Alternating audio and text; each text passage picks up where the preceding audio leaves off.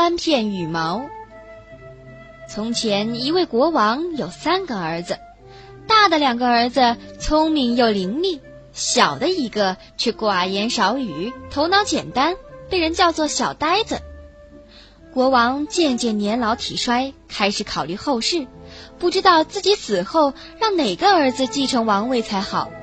于是，国王对他们说：“你们都给我出发，谁能找回来最精美的地毯？”我就让谁在我死后当国王。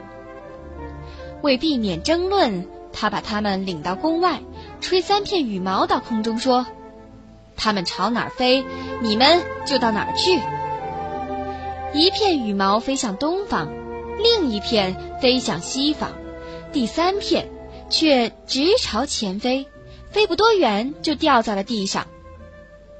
这时，大儿子向右走。二儿子向左走，他俩都笑着跟第三片羽毛的小呆子，因为羽毛落在地上了，他只得原地停下来。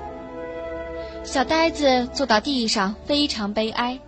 哪知他突然发现羽毛旁边有一道上下开的门，他把门推上去，发现一道楼梯，便走下去，到了另一扇门前，他敲了敲，就听见里面叫。青衣小女孩，瘦腿小女孩，还有她的狗仔，蹦来又跳去。快看，门外有谁来？门蓦地开了，他看见一只又大又肥的虾蟆坐在里边，四周围着许许多多小虾蟆。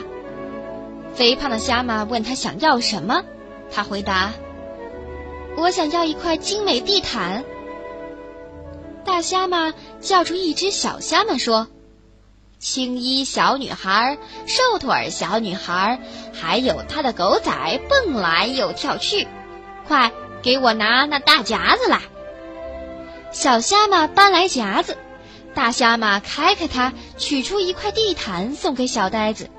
地毯又漂亮又精致，世界上真是没谁织得出来。他道谢了大虾蟆，然后。回到地面上，他的两个哥哥呢，硬以为自己的弟弟蠢的要命，相信他什么也找不到，也弄不回去。干嘛费这么大劲儿去找？他们说。于是碰见一个牧羊人的老婆，就解下人家裹在身上的粗泥毡，拿回去给国王。与此同时，小呆子也回宫来，把精美的地毯交上去了。国王一看，大为惊讶，说：“按照道理，王国该属于小王子了。可另外两个儿子不与他罢休，说小呆子什么事儿都糊里糊涂，当国王简直不可能。他们恳求父亲定一个新的条件。父亲于是说：‘谁能给我找来最漂亮的戒指，谁就继承王位吧。’说完。”又领三兄弟到宫前，吹三片羽毛到空中，让他们跟着羽毛走。两个大儿子又各奔东西，老三的羽毛一直朝前飞，在地窖门旁边落了下来。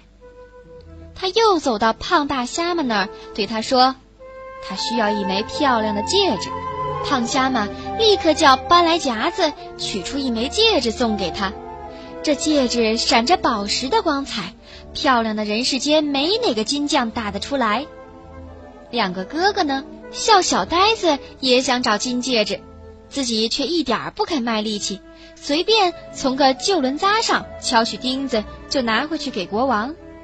可是，一当小呆子亮出他的金戒指，父亲马上又说：“王国属于他。”两个大儿子仍不甘休，把老国王缠来缠去。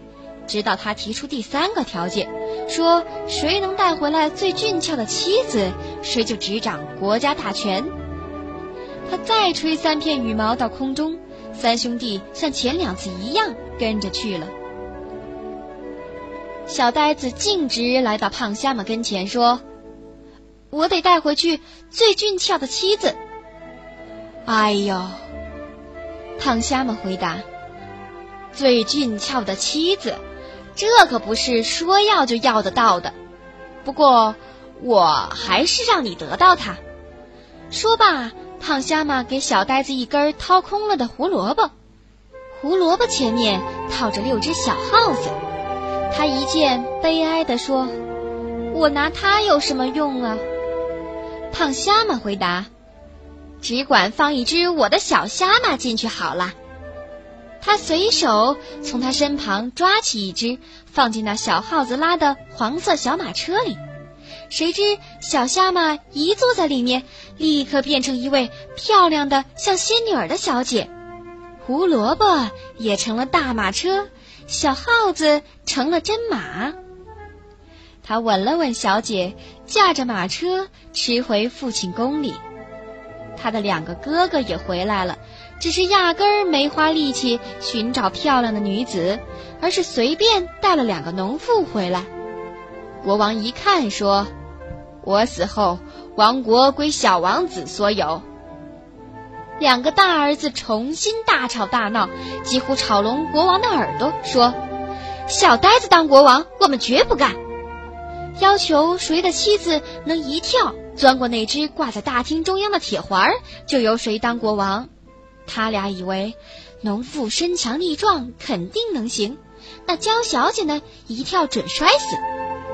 老国王仍旧同意了。接着，两个农妇跳是跳过去了，可却扑通一声摔在地上，摔折了他们粗笨的胳膊腿儿。